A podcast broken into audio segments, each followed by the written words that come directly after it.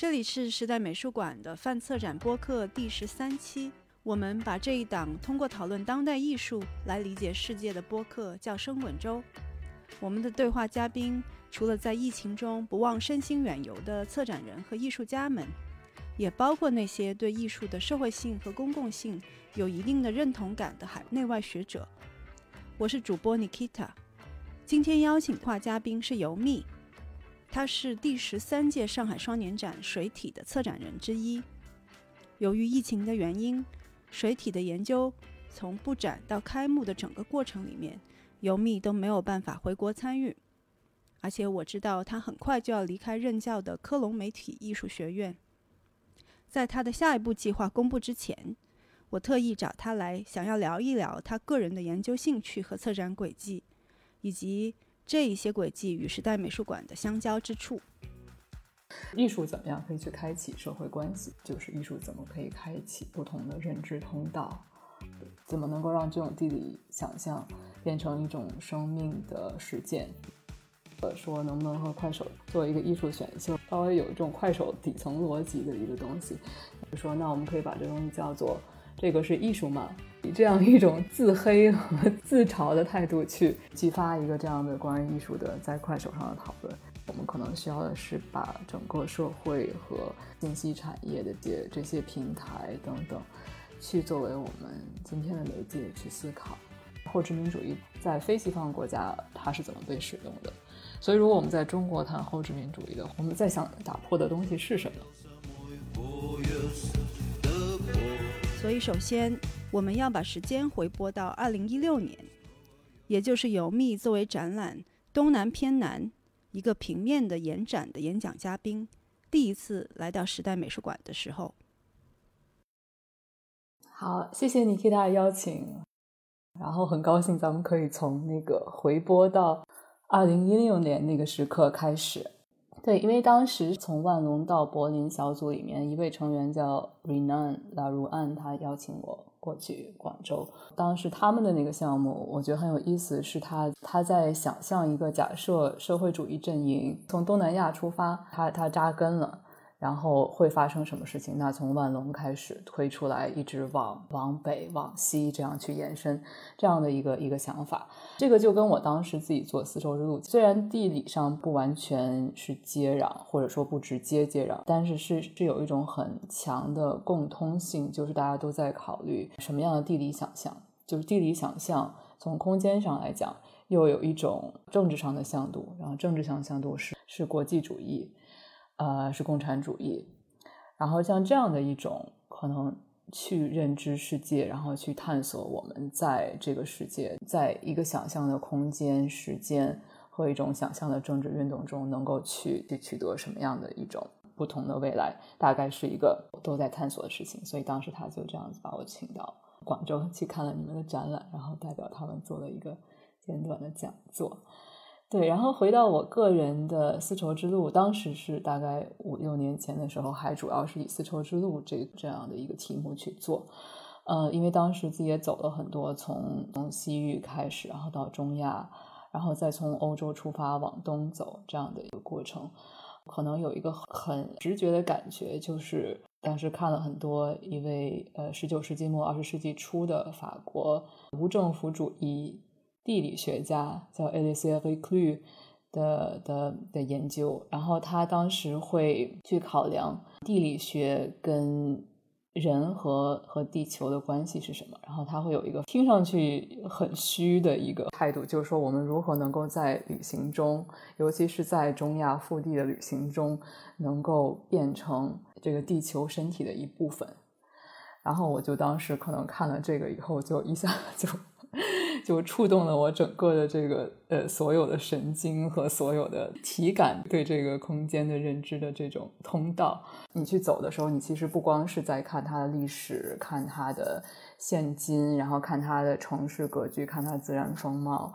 呃，还有很多是看不到的东西，但是你可以去体认它。然后，呃，尤其是在在文明还没有那么触及的这种中亚的这种腹地，直接的就能够去体察到当时，啊一千多年前到两千年前的这种游牧民族，比如说他们是依水草而居，然后他们是观天象去行走，你会有一个很从这种技术或者生态角度对他们当时的这种情境的一种很直接的认知，然后又可以是在一种比较抽象的层面上，比如说在哲学层面上，我自己的。硕士跟跟跟博士都用到很多呃德勒斯和瓜塔里嘛，那他们当时也谈到一种叫地质哲学的概念。从地质的这种角度来讲，它其实是先于人的，然后它其实是一个整个人的哲学系统、人的思考的这种可能性的一个前提。所以，我们其实是一切这种哲学思考是往回推，它是可以回到地质本身的。比较精神的层面上的话，还可以看到，在中亚的话，当然会看到很多。呃，佛教的遗存，然后，但是不光有佛教，其实还有拜火教，后还有，当然信金，还有的这种萨满教啊，就是在不同地区有不同的这种表现的，从蒙古到西伯利亚，所以我可能在就是觉得冥冥之中是在追随着某些先驱，比如说从佛教来讲是有玄奘，那很清楚了，还有很多其他的佛教僧侣。近代的其实有很多探险家，然后当时他们的这些游记什么的我也看了很多，然后也有些很奇怪的，就是离经叛道，你就无法形容的这种，像有一个很奇怪的叫 Nicholas Royce 的人，多他是个画家，他最早是个是画那种很很浪漫主义色彩的绘画的，但是他就后来有一段时间深信自己是达赖的转世，然后他就要在中亚成立一个泛佛教的一个联盟。然后这也是一种地理想象，所以我其实是在通过看他们的真实的生命轨迹，然后也是在看他们对这个地理空间想象，然后又去自己去去走到里面。这个可能是一个比较学术的背景吧。在真的行走中，会有很多意想不到的事情发生，然后会有偶遇，会有很多其实是理论无法解决的问题。我在中亚还有西伯利亚，呃，结识一些非常有意思的，有的也是艺术家，但是你会觉得他对他的更多的兴趣不在他最后做出的那个东西是怎么样，而是他们整个生生活的轨迹作为一种艺术。比如说，他们会在这种比较小的城市里面做。儿童剧场，然后直接连通到呃二十世纪早期的那些俄罗斯的前卫主义的这种剧场运动什么的，然后去探讨人的身体、工作的身体跟舞蹈的身体的这种关系等等。所以他们就在这种很很草根的状态下在做这些东西，但是你会在当他的这种城市的情境。在这种很西伯利亚这种 深山老林的这种情境里，你会觉得这种东西非常可贵，然后又会跟他们一起出去做一些探险类的活动，然后去什么阿尔泰山之类的，然后你会发现他们有很多深山老林的生存技能，然后就真的一下就 也完全体会到另外一种生活的可能吧。所以我是觉得说，在这种情境下会碰到很多理论不能解决的问题，或者也可以说这些地方其实就没有我们现在很熟悉的，像在欧洲。或者是在中国的语境里面，这种所谓当代艺术或者文化机构的呃机制，来去支持这些艺术家的一些项目和工作，可能我觉得你的这些行走里面涉及，尤其是中亚这一块，其实，呃，在当代艺术来说也是一个盲区了。我自己也是了解的比较少的。对，没错，的确是这个原因。当然，它另外一部分。你也会看到，在台面上，就它会分层，然后最最上面这一层其实是有一个嗯向心力的，是在往就欧美，对吧？然后他们也当然会经常被邀请去参加一些，就是代表中亚 艺术家参加展览什么的。但是同时也会有一些特别呃植根在本地的，然后以这种本地的生命逻辑出现的这种事件。然后这种时候就真的特别有意思，就就它真的是。嗯，把这个艺术跟生活的边界模糊掉了。对，所以我就觉得整个这个体验像一个发酵的过程。这个发酵这个事儿，我现在也是很感兴趣。就是它其实是里面掺杂了各种杂质，然后包括一些我们可能从理论角度上有洁癖的人会觉得都是无法自洽的这种 这种不同的元素在一起。然后，但是它会在里面发酵出一个非常醇厚的体验出来。说到发酵，因为我们的播客的听众里面，其实应该有不少对当代艺术抱有好奇，但是可能不一定是同行的这样的呃听众。那我也想加入一些，就是更加拓展一些跟你的个人经历，可能在当代艺术之前或者之外的这些经历。稍微轻松一点的话题，比如你也提过你出生在北京，然后你小时候就特别喜欢读历史。啊，里面包括很多，比如说西伯利亚和中亚的游记。那这些阅读的经验，你的话来说，怎么发酵成你对当代艺术和策展的兴趣的呢？然后你到呃德国深造之前，好像还从事过电影行业。你是不是介意跟我们讲一下你是进入当代艺术之前的这样一些经历？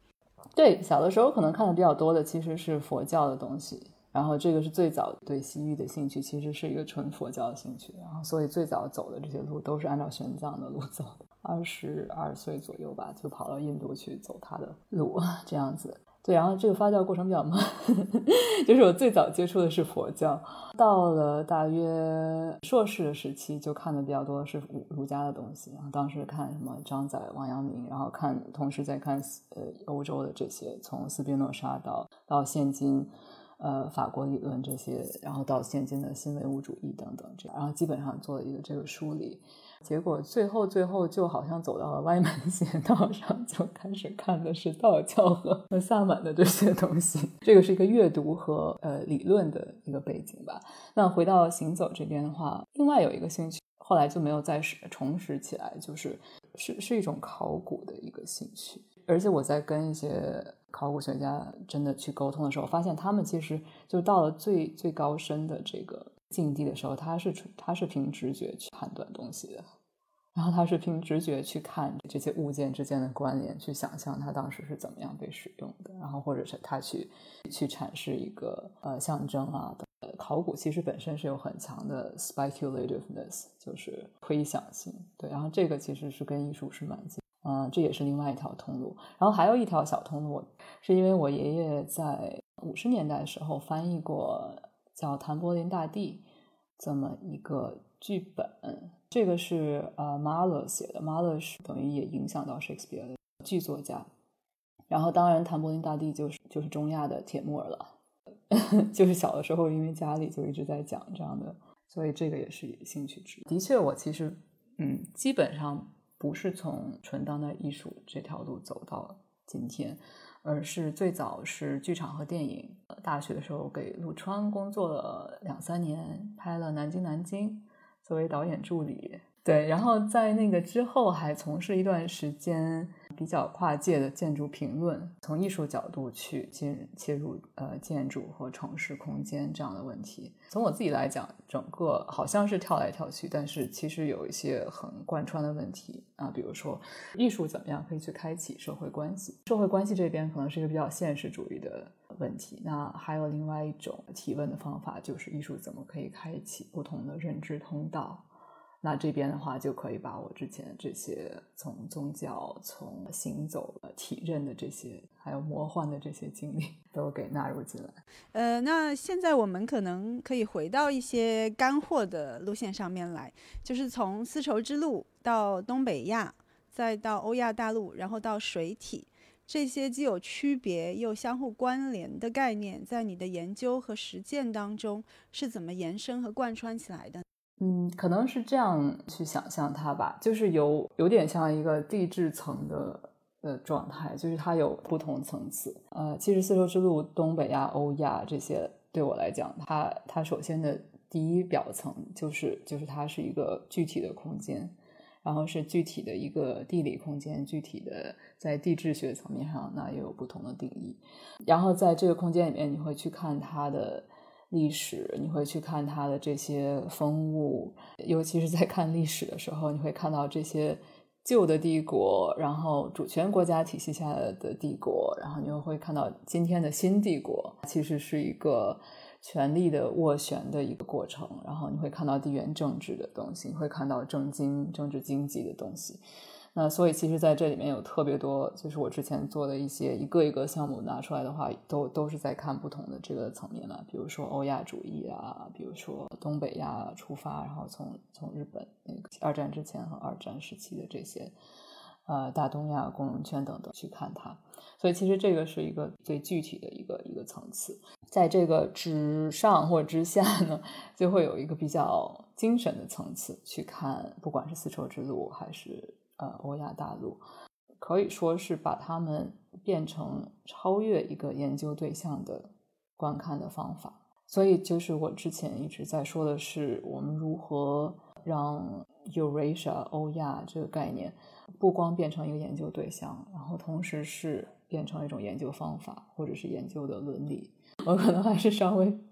往回翻一点，就是翻到最早做丝绸之路的项目，因为当时我们一六年在时代美术馆相见的时候，我也当时刚刚是从韩韩国刚光州回来。把这个项目给执行了，然后当时是在呃亚洲文化中心，以丝绸之路作为一个一个想象媒介去谈边界和跨境，然后去谈混杂性，去谈空间想象，所以当时请了像 Lawrence Abu Hamdan，呃，像 Salsa Tartars 呃呃这样的艺术家，然后同时也请了一些很小众的。呃呃，学学者，比如说 Igor Dimchenko，他是做中亚的这种呃建筑研究的，然后在当时也也做了一些新的委托作品，最主要的就是 Royce Royce In 做的这个关于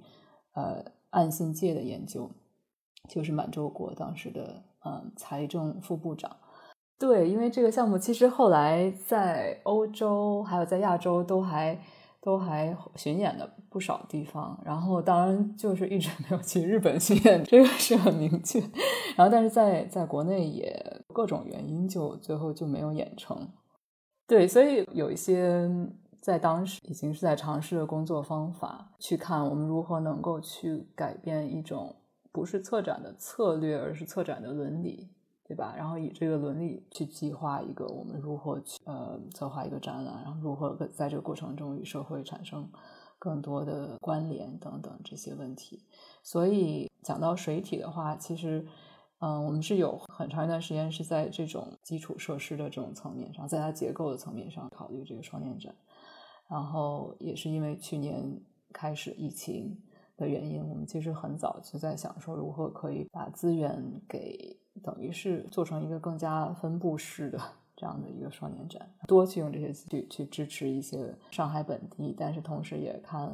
长江上游的几个城市，包括武汉呀，包括重庆啊，就是他们在地的这些实践和研究，然后再想说我们如何可以其实是把双年展是给到这些地方，而不是只是把大家最后给邀请到上海去去做一个呈现。那事实上，其实是发现有很多。从机构本身的流程到预算，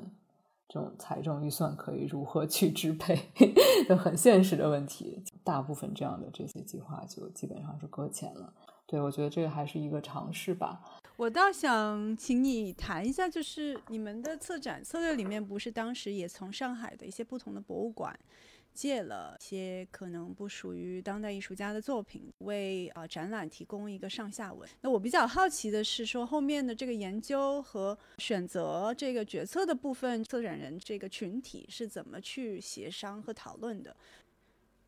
对，其实上海这些博物馆是给了很大的帮助，就是他们有的跟水利，就是一个本地的水利工程。呃，或者是本地的地质、地层的这些资料，很早的就给到我们。然后当时大家在上海的时候，也有参观这些博物馆，所以其实基本上就是很早就知道是有这些东西的存在，也从主题上有一很很强的呼应。但这个我觉得还是在比较表层的一种解读吧。然后更深层的解读，就是可能会涉及到跟中亚也好、西伯利亚也好。的这些呃研究其实是一个比较贯穿的一点，就是如何去看古代科技，就如何是把古代科技啊也当成是一种科技，然后你会在里面看到它不光是一个人的技术的延伸，然后能够让人的生活环境得到怎么样的改善，然后制造力能够有怎么样的长足的发展，而更多的是一种它是一个人和自然的一个媒介。然后你会发现，人在里面对自然有很敬畏的态度的，对吧？这个就是在比如说看天空开物啊什么的里面会都会很明显的啊。所以像许玉他当当然也是在这方面就是做了很多工作，去把道德层面、宇宙的向度，然后和科技活动给联系在一起。所以我觉得其实隐含着是有也是有这个层面在里面了，但是也没有多讲。呵呵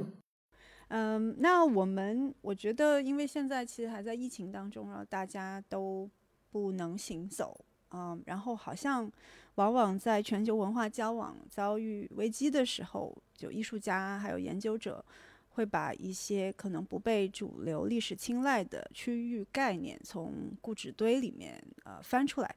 然后对特定的地理文化的概念进行一些重新的演绎和猜想，就是你刚刚说的 speculation。这种猜想，如果要和地缘政治角度出发的那种区域划分做一个比较，其实他们的区别在哪里呢？对，我觉得你好，已经很敏锐的，就是把握了它有一种自上至下的地缘政治是一种地地理想象，那同时有很多是自下至上的。呃，不同的地理想象，在地理想象这边，我其实，在和一个俄罗斯的策展人也是很长时间的合作伙伴，叫呃 Nikolai Smirnov，希望在未来可以做一个深入一点的比较的研究，就是在看欧亚不同地区的地理想象。其实地理想象是一个很复杂的，然后甚至它可能还超越刚刚讲到的这种自下至上和自上至下这种架构吧。简单来说，当然是有这种帝国主义的，然后自上至下的呃想象，会在不同地区会有一种所谓的 indigenous 的想象。但是 indigenous 想象它不一定是固化在某一个地区的，它还可以是超越地域的。所以，比如说现在有呃蒙古人的这种联盟，就是 Pan Mongolian。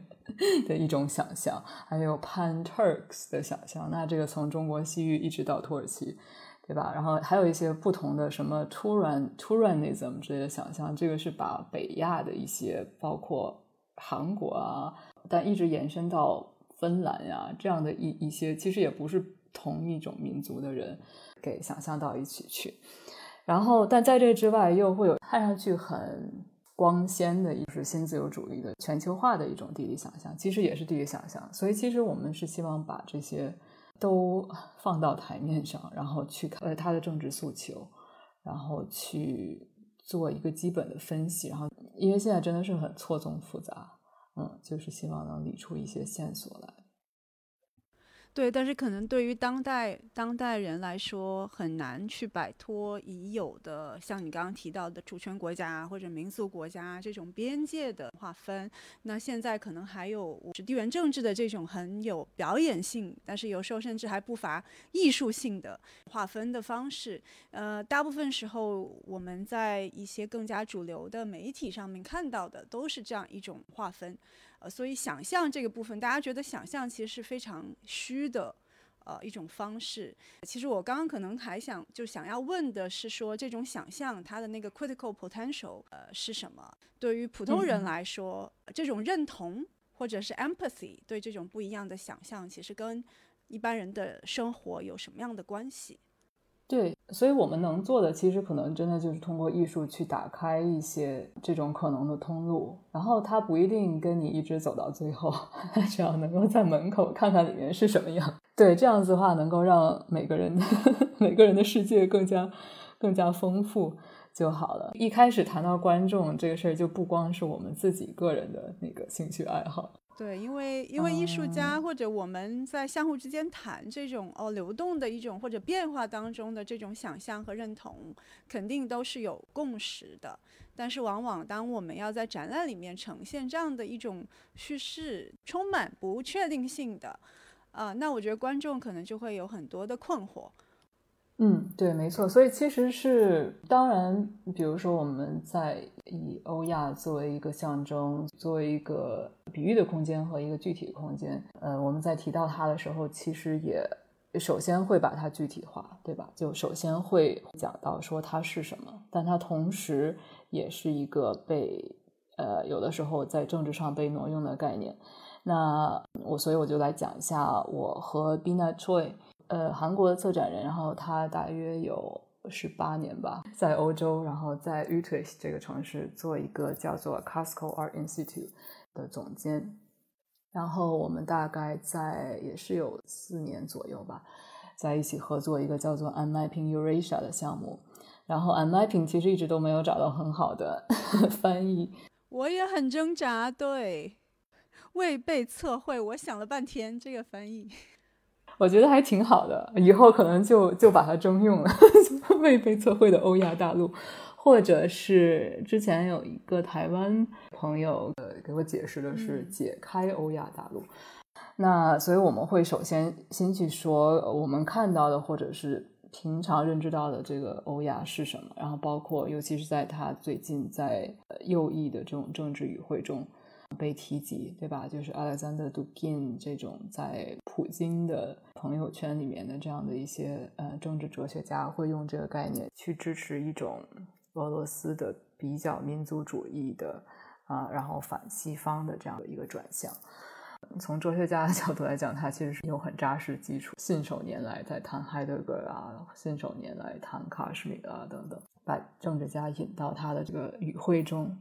呃，而且还有一个很吊诡的，就是他会跟当代艺术家合作，自己的儿子还是一个策展人。就这些事情都是非常非常有意思，所以我说为什么要和尼古赖做关于地理想象的一个更加深入的研究？因为你会发现，我们刚才谈的这些地理想象里面，它可以是一种解放性的，或者是追求自由，它可能是一个进步的，但它同时也可以是一个很民族主义的、很保守的这样的一种势力。所以现在很多情况下，这些是交织在一起的。然后回到呃，I'm mapping Eurasia 这边呢，我们当然一开始是用几个艺术家的这样的经典的案例和他们个人的足迹。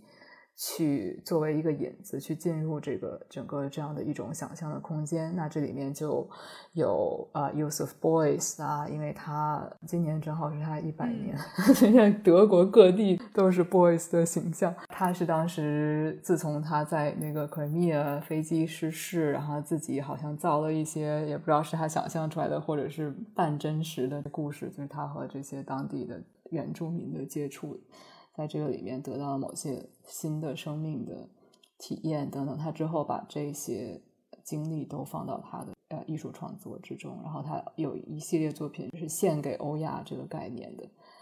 那呃这边有 boys，然后再从更加亚洲角度来讲，就有白南准啦。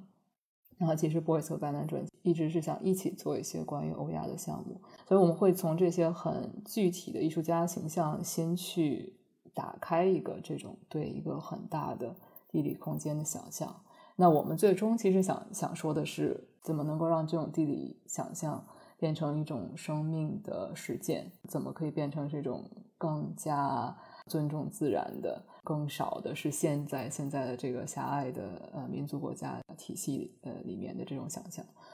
嗯，但是的确是需要一步一步去开采 这样的工作。所以在这几年的过程中，我们当然有策划展览，然后也是在欧亚大陆的不同的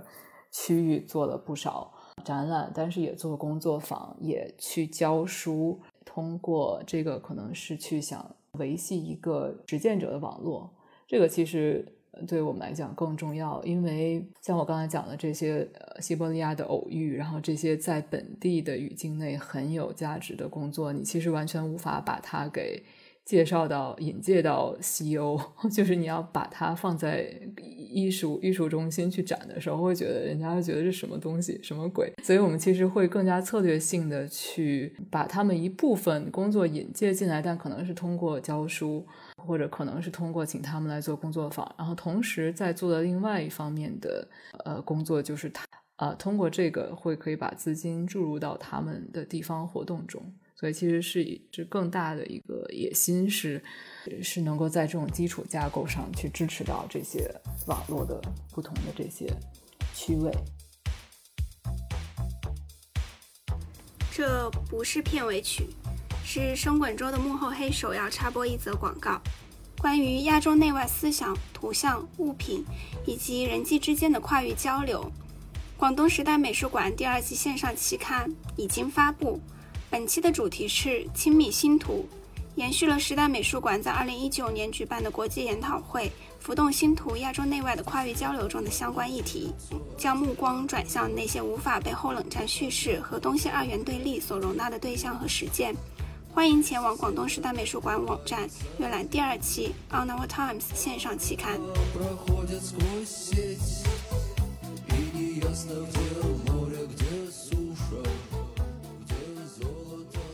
嗯，我特别喜欢，就是麦克卢汉一九六七年他发表过一篇文章，叫《The Invisible Environment: The Future of an Erosion》，就是翻译成“看不见的环境，一种腐蚀的未来”。它里面打了一个比喻，说就是我们的媒体环境就是水，然后我们作为身处其中的人类。就像鱼一样，一般是感觉不到水的存在的。但是艺术家恰恰就是那种创造反环境，就是提醒我们媒介可以对我们的感知产生强烈的塑造作用的这样一些人。这个跟朗西说的对既有的感知秩序的重新分配有异曲同工之妙，但是理解起来可能更加直观。那你身处的德国其实也是媒介研究的学术大本营。我们的听众介绍一下媒介研究和当代艺术的关系吗？对你刚才引用的这个非常非常好，然后到现今都非常实实用。从科隆呃媒体艺术学院这边来讲，其实后来他们一直也是在持续这个传统。就包括像 Kittler 啊，这这些理论家也都是在看媒介是如何塑造我。嗯，然后我在这边教书的这六七年里面，我觉得的确是和不同的有一些同事去做了一些比较有意思的探讨，或者说有的是理论，有的是更偏艺术的工作，比如说。我们在这个 NFT 现在大热之前，好几年就已经在看。就当时加密猫一出来的时候，我们就在开始研究它作为一种区块链的逻辑的延展，再往下走会走到什么样。然后我们同事里面有一些是期比较早就参加 Night Art 的，就是网络艺术的很重要的艺术家，比如说 Uber Morgan。然后呃，我们就一直在探讨呃社交网络跟社会的关系啊等等。去看呃人工智能和偶发性和 randomness 的关系等等，所以可能做了很多这种这样的开了很多这样的课吧。然后我个人的另外一个我觉得还比较有意思的贡献，从媒体媒介理论这边来讲的话，是还是拓展媒介本身的概念，就是它有新媒介和旧媒介。然后旧媒介的话，就可以从我这种中亚的这个传统里面挖出来很多东西。比如说，马灯作为一个旧媒介，它是把人和马联系在一起，但其实在这个过程中，人和马加在一起的功力就远远大于其中任何一个人本身或者马本身的功力。然后或者去看我很喜欢的这种早期中世纪或者更早的星象图，游牧民族会把星象图给刻在。他们沿路经过的大石头上什么的，就像这种东西，你会发现是一个非常复杂的一种人、空间，还有地面和空间的一个对位的系统，然后还是一个流动的形象图等等。像这些东西，反正从理论角度我还挺有兴趣的。然后也会有一些学生把这些东西给捡起来，然后通过它去做一些作品什么的。然后，但我觉得可能从今天角度来讲，更重要的一个问题就是。这个也是为什么，呃，我校我觉得现在在经历了大约三十年，呃，建校三十年以后，有一个比较强的身份危机的问题。在三十年前，这个学校做的所有事情都是非常前卫的，因为媒体这种技术是不被大众所认知，然后只有很少的人是有这个 access。那今天等于我们所有人都有媒介技术的这种基本的 know how，大家都可以做。那这个时候，一个媒体艺术或者说媒介艺术的学校应该去做什么呢？对，其实通过上升，当时我们有一些非常有意思的想法，但是都是比较遗憾没法实现的。有一个就是当时孙小新和他团队去要做一个快手项目，这个项目就最有意思的地方，它可能不是你最后在展览中能呈现的，而是希望能够把这个东西真的变成快手的一部分。所以当时就大家就想了一个，说能不能和快手做一个艺术选秀，而且不是一个艺术比赛，它不是一个要求大家去投稿的一个艺术比赛，而是一个稍微有一种快手底层逻辑的一个东西。那当时我给他们提的就是说，那我们可以把这东西叫做“这个是艺术嘛？” 然后以这样一种自黑和自嘲的态度去，可能激发一个这样的关于艺术的在快手上的讨论。对吧？然后这样子，所有的草根的人也都不会有什么包袱，会去参加。我觉得这个的传统是可以回溯到啊，就是六七十年代的那个 artist placement group。简称 APG。当时他们把艺术家送到了一些政府部门，然后送到了公司，没有给他们一个特别的一个 brief，就是大家进入公司的时候就完全是一个一个开放的，不知道自己最后想做出来是什么东西的这样的一个状态。当时出来的合作真的不是特别有意思，但是是一个好的尝试。然后觉得今天好像大家应该在做的，如果在谈媒介的话，我我觉得我们可能需要的是把整个社会和。呃，信息产业的这些这些平台等等，去作为我们今天的媒介去思考。说起来，这个我们最近就是我们的媒介实验室的同事也带队去参观了像华为这样的一些科技的企业，然后他们也回访，尝试提出一些跟美术馆的合作。但是我们在最后就同事的反馈沟通当中，就是还是觉得。这样一种呃，可能我们对科技的这种认识和 know how，包括艺术界，其实艺术家还有研究者、策展人对媒介和技术的兴趣都是很大的。但是反之，企业其实对当代艺术是做什么的？就是艺术家对媒介的这种兴趣究竟在哪里？其实了解还是非常非常少的。这里面基本上没有办法形成一个对话。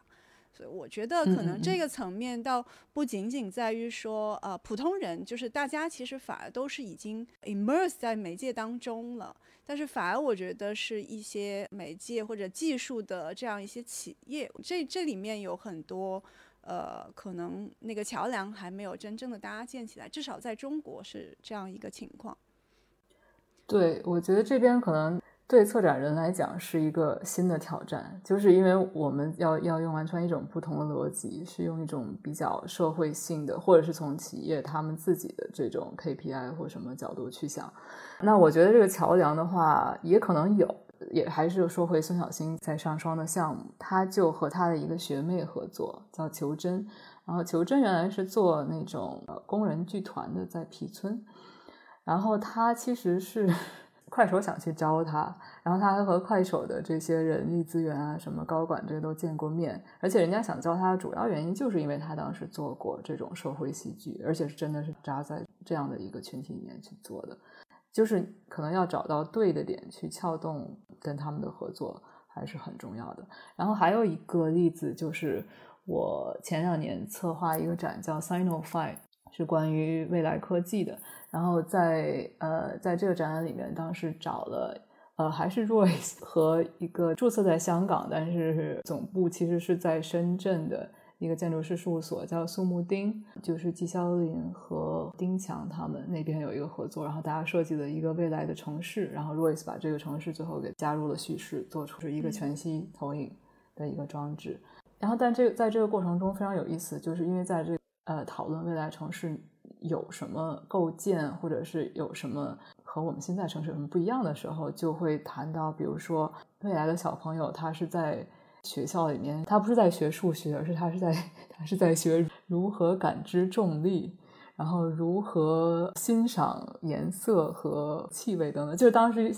大家一起想了一些这种很奇特的，就比较无厘头的想法。然后后来呢，呃，季肖林他们就其实他们是在给。腾讯的一个基金会做了一个基金会建筑的标的标书，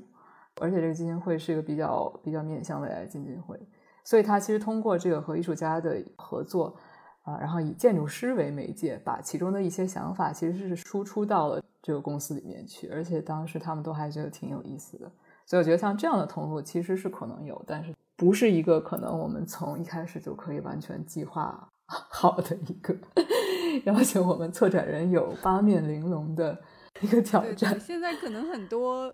很多的科技的企业还是在想说啊，做一个像展位一样的，就是一个 booth 去 promote，或者是很直观的 illustrate 一些未来科技的那种非常进步性的想象，就是明天一定会更好。那可能就是很多时候，艺术家或者策展人或者美术馆都不一定是愿意这么单向度的来讲这样一种科技的未来。那我其实最近还还看了你们特别长的，就沈星发起的，还有你王拓、向在荣一起录制的那个网络对话，我听得非常开心，因为你们聊的很多话题也都是我们日常在办公室经常聊起来的。然后你其实，在聊天里面，我不知道是你还是其他人提到一个问题，就是说后殖民理论可以走多远。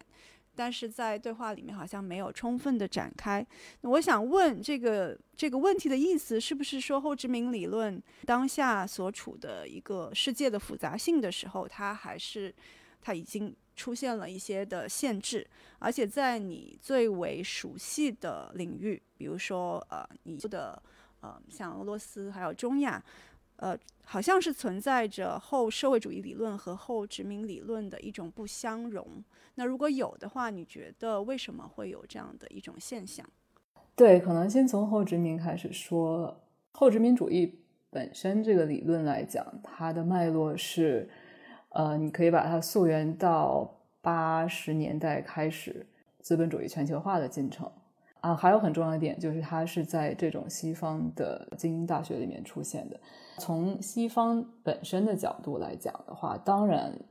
有是一个非常重要的使命，西方要把自己的中中心化给打破。但这个是一个从西方本身自己的认知系统内发生的一个转向。那所以问题就出现在后面后殖民主义在其他国家，在非西方国家它是怎么被使用的？所以，如果我们在中国谈后殖民主义的，我们在想打破的东西是什么？我们是想打破历史上中国的这种呃半殖民化的历史呢，还是我们在想打破今天的地缘政治呢？还是我们在从中国境内本身看到了中国境内的殖民化的这种这种苗头呢？那在这边，其实我之前有引个丁真的那个案例，就是丁真他他红的时候。其实主流的媒体，就是包括像《新京报》什么这样的，他已经是用一个很自知的这种很批判的态度去看这个现象，就说那我们在看丁真现象的时候，我们是不是在东方化藏族同胞？呃，已经是在运用整个这一套，因为东方主义是作为一个后殖民基石或基础这样子出现的，所以我们其实已经是在自己在使用这个评判我们自己的一些标准。把视角转到印度的话，这个国家真的是最吊诡的国家，就是因为这个国家的理论家发明了后殖民主义，然而后殖民主义在经历了全球转了一圈以后，回到印度，他回到印度的时候，他其实是回到了 Modi 的嘴里。所以现在 Modi，我不知道在国内大家有没有过呃关注印度的政治，因为它是一个非常民粹化，然后它的历史，它会把这种 Hindi 的这个历史，然后追溯到一种很神话性的这种血缘纯正等等的十九世纪造出来的一个神话的这样的一个体系中，然后但是它其实它会非常自觉的引用后殖民主义主义理论，因为这些理论其实对于他。的这些大 Hinduism 的这些呃行径是造成了很好的支持啊，所以这里面就非常非常吊诡，就为什么一个应该是曾经是，而且从他的这个目的来讲是一个左翼的进步的理论，为什么会？回到了这种右翼的手中，然后被运用的更加灵巧，然后 让大家都听得心服耳服。所以在这个问题上，其实印度一的一些知识分子，像 Vivek Chibber 啊什么的，一直在跟那个 Spivak 在唇枪舌剑嘛，就是在讨论说，我们到底是应该谈普世主义，还是应该谈这种特别主义？然后还有一个更可能我也比较感性的一点就是。后殖民主义跟我们现在正在经历的这种对第三世界主义的想象，还有第三世界主义好像是一种重归，这些这些历史叙事的，在现在的呃不少艺术家工作里面呃重新出现，就是跟这这个现实有没有连接？这个我可能还没有特别梳理清楚吧，但是大约现在看到的一些呃文献和和已经有的。文章就是指出，其实当时来自第三世界的这种经验，比如说在 Tashkent，当时有亚非拉的这些呃电影人呀，还有作家的这些集会等等。然后这里面其实有一些文艺工作者，后来就直接是在八十年代就也是被吸收到了美国的大学里面去。他会从一种第三世界的共同抗争，然后我们要塑造一种共同文化，非西方文化。的这样的一个情景中，直接就被放到了另外的这样的一个情景里，所以我可能要稍微批判一点的看后殖民主义的话，就是你会在这些线索里面发现它不是只是说我们去打破一个西方的霸权这样的一个问题。好的，那我们我们其实刚刚提到的就是这种，不仅是说想象，其实它是可以 migrate 的，它是可以移动。其实理论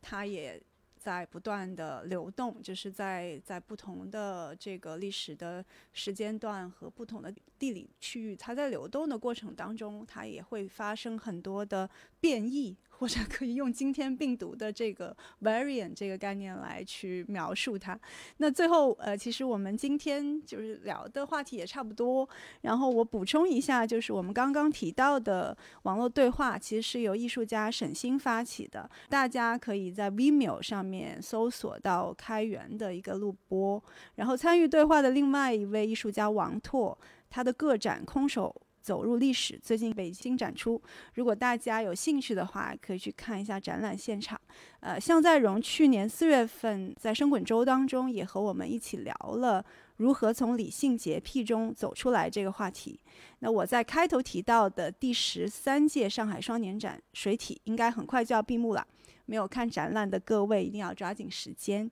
那最后，请大家在自己惯用的泛用型播客平台，比如苹果。Podcast、喜马拉雅或者是小宇宙上面订阅生管周，并且搜索我们往期的精彩内容。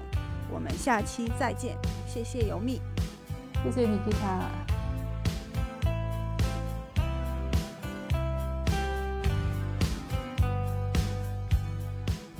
广东时代美术馆目前正在展出由侯汉儒策划的展览《无用之用》，邀请了三组来自中国、法国和日本的建筑师，在长达一年因物理隔离而转至线上的工作中，深入思索有用和无用之间的转换，与公众分享从新出发的可能方式。